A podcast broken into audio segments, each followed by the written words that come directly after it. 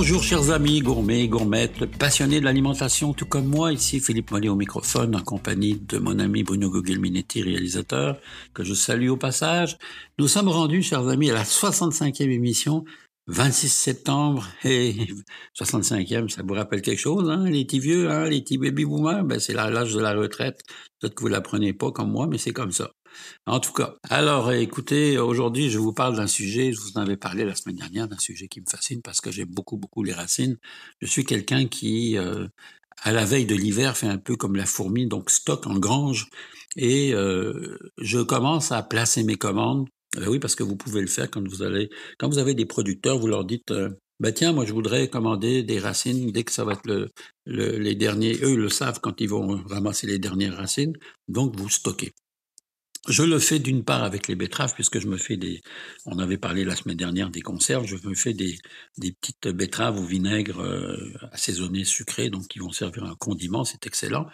Mais j'aime beaucoup garder mes, mes racines et je le fais dans des bacs en plastique, des grands bacs en plastique que j'achète, dans lesquels je mets du sable au fond et ensuite, je prends mes, mes, mes, légumes racines, je vais couper le surplus de feuilles.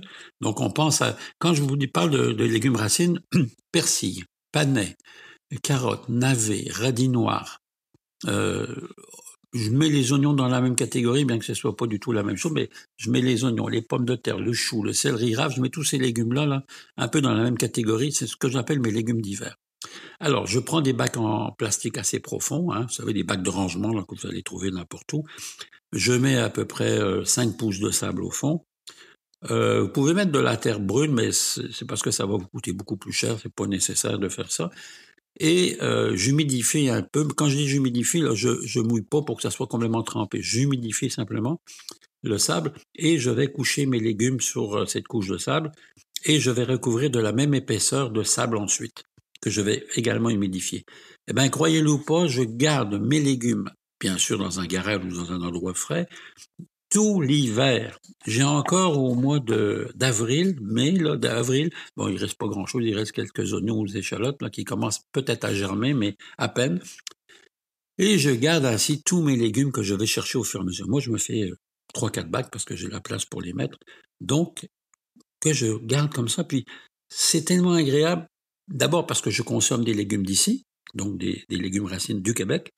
Euh, moi, ça me tente pas d'aller euh, favoriser les, Américains de la Californie, euh, même s'ils ont leur raison d'être ils ont, ils ont leurs produits. Je préfère faire travailler des producteurs locaux et encore plus des producteurs du Québec. Donc, ça, c'est l'évidence même. Alors, ces légumes, ben, je vais les chercher quand j'en ai besoin. Et puis, je les laisse au fur et à mesure, je les épluche, je les cuisine.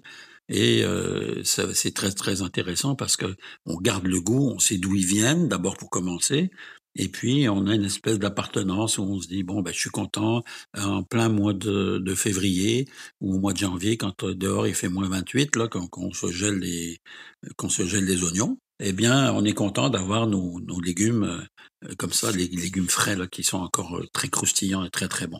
Donc la formule elle est simple. Si vous avez le, sable qui s'assèche un peu sur le dessus, ben, vous vous réhumidifiez avec un avec un peu d'eau là, avec un, espèce de, de, vaporisateur. Vous allez humidifier votre sable et vous allez voir que ça fait totalement l'affaire. Hein. Moi, je, je, n'ai que du plaisir en faisant de cette façon-là. Et j'ai des amis qui ne croyaient pas, qui le font maintenant, et puis ils veulent plus rien savoir, ils font la même chose. Alors, garage, euh, sous-sol, si vous n'avez pas de garage, endroit frais, évidemment, euh, il faut pas qu'il gèle parce que si, mais si vous avez une température de, de 2 degrés, là, ou 3, c'est correct. Au contraire, c'est presque ce qu'il y a de mieux, là, pour pouvoir faire ce genre de choses. Donc, c'est vraiment à suggérer. Ça, ça m'amène à une chose, mes chers amis, chers auditeurs gourmets, à vous parler des mijotés d'automne. Moi, j'aime l'automne parce que feu de foyer, ça sent bon dans la maison. Euh, on a encore des légumes frais et on va faire nos mijotés. Les mijotés, ça le dit bien, le nom le dit bien, ça mijote tout doucement, tranquillement. Alors, quand vous faites vos mijotés d'automne, vous pouvez pas juste hein, utiliser du bœuf, mais vous pouvez utiliser du porc. Vous allez utiliser, on, on, sait déjà parler de ça, mais je vous le redis parce que des fois, euh, euh quand on est rendu à la 65e émission, on oublie les premières. Vous pouvez utiliser des morceaux qui ne sont pas des morceaux nobles, des morceaux avec des os, des os, et qui sont de la queue de bœuf, qui sont de la macreuse, qui sont tous ces bas morceaux qui servent à faire le bouilli, le pot-au-feu. Euh, donc vous pouvez vous en servir. Le bœuf, m'en parle aussi du veau. Je pense aux jarrets de veau. Hein. D'ailleurs, un exemple, bucco, quand vous faites un bucco, c'est tellement bon, c'est tellement euh, très agréable. Euh, vous pouvez utiliser bien sûr aussi du gibier si vous avez la chance d'avoir des amis qui sont chasseurs. Et vous allez donc mélanger, faire un bouillon. Un bouillon, qu'est-ce que c'est? Un bouillon aromatique, au départ, ça se fait avec des légumes, ça se fait avec de, de l'os. Donc, mettre ces parties-là, avec des légumes d'accompagnement, dans de l'eau suffisamment pour recouvrir, un peu de gros sel, et vous allez cuire ça pendant euh, tranquillement. La chose à faire, par contre, lorsque vous arrivez à ébullition, il y a une écume qui va se former sur le dessus, une espèce de écume qui est le nettoyage naturel de vos viandes qui vont bouillir. Donc vous retirez cette écume avec un écumoire ou avec une louche, ça vous le jetez, c'est pas la peine de le garder. Et là, vous allez laisser mijoter tranquillement, tranquillement. En général, ce que l'on fait, c'est qu'on ajoute successivement les légumes qui n'ont pas la même temps, qui n'ont pas le même temps de cuisson. Je m'explique. Les poireaux, les carottes ou les navets n'ont pas le même temps de cuisson, mais vous allez les ajouter au fur et à mesure que ça soit cuit. Si vous apercevez qu'ils sont déjà cuits, vous les retirez à ce moment-là. Mais moi, je vais vous donner un truc qui est facile. Vous allez trouver du coton, coton fromage. Vous allez envelopper vos légumes racines dans le coton fromage, séparés, c'est-à-dire que vous mettez les navets d'un côté, les carottes de l'autre. Mais avec le coton fromage, ça va quand même donner le goût. Sauf que ça vous permet de les retirer s'ils sont cuits, sans avoir à les chercher avec un écumoire. Alors, vous les mettez de côté s'ils sont cuits, vous les, remettrez à la fin quand vous réchaufferez et vous allez vous apercevoir que c'est vraiment, vraiment pratique de cette façon. Donc, les mijotés d'automne. Ah, il y a une chose qu'il faut pas oublier. Quand vous allez chez votre boucher, demandez-leur un ou deux os à moelle. Puis vous allez voir que ça va faire tout, tout le changement là dans votre goût de pot-au-feu avec euh, le bouquet garni, avec les épices, la livèche aussi qui remplace souvent le céleri est un bon compromis là au niveau de, des épices. Alors servez-vous de tout ça, ça va donner du goût. Puis le bouillon après, ben vous en servez pour faire une soupe, un potage avec des petites nouilles. C'est ça l'automne, c'est d'être capable de profiter de tout ça et de se dire qu'on a du plaisir à, à manger un bon pot-au-feu ou un bon bouilli. Ça nous amène presque à l'hiver, mes chers amis. Et oui, mais pourquoi je vous dis ça? Parce que on parle du barbecue. Et euh, moi, ça me fatigue de voir les gens qui, euh, lorsqu'arrive la fête des récoltes ou lorsqu'arrive la fête du travail, souvent là, euh, avant l'action de grâce, vont fermer les chalets, vont prendre le barbecue, vont le couvrir, puis tatati, on s'en sert l'année prochaine. Eh ben, pour votre information, les pays nordiques, hein, si vous avez la chance d'aller en Finlande, en Norvège ou en Suède, vous allez vous apercevoir que ces gens-là, qui sont aussi nordiques que nous, sinon plus, font du barbecue toute l'année, y compris l'hiver.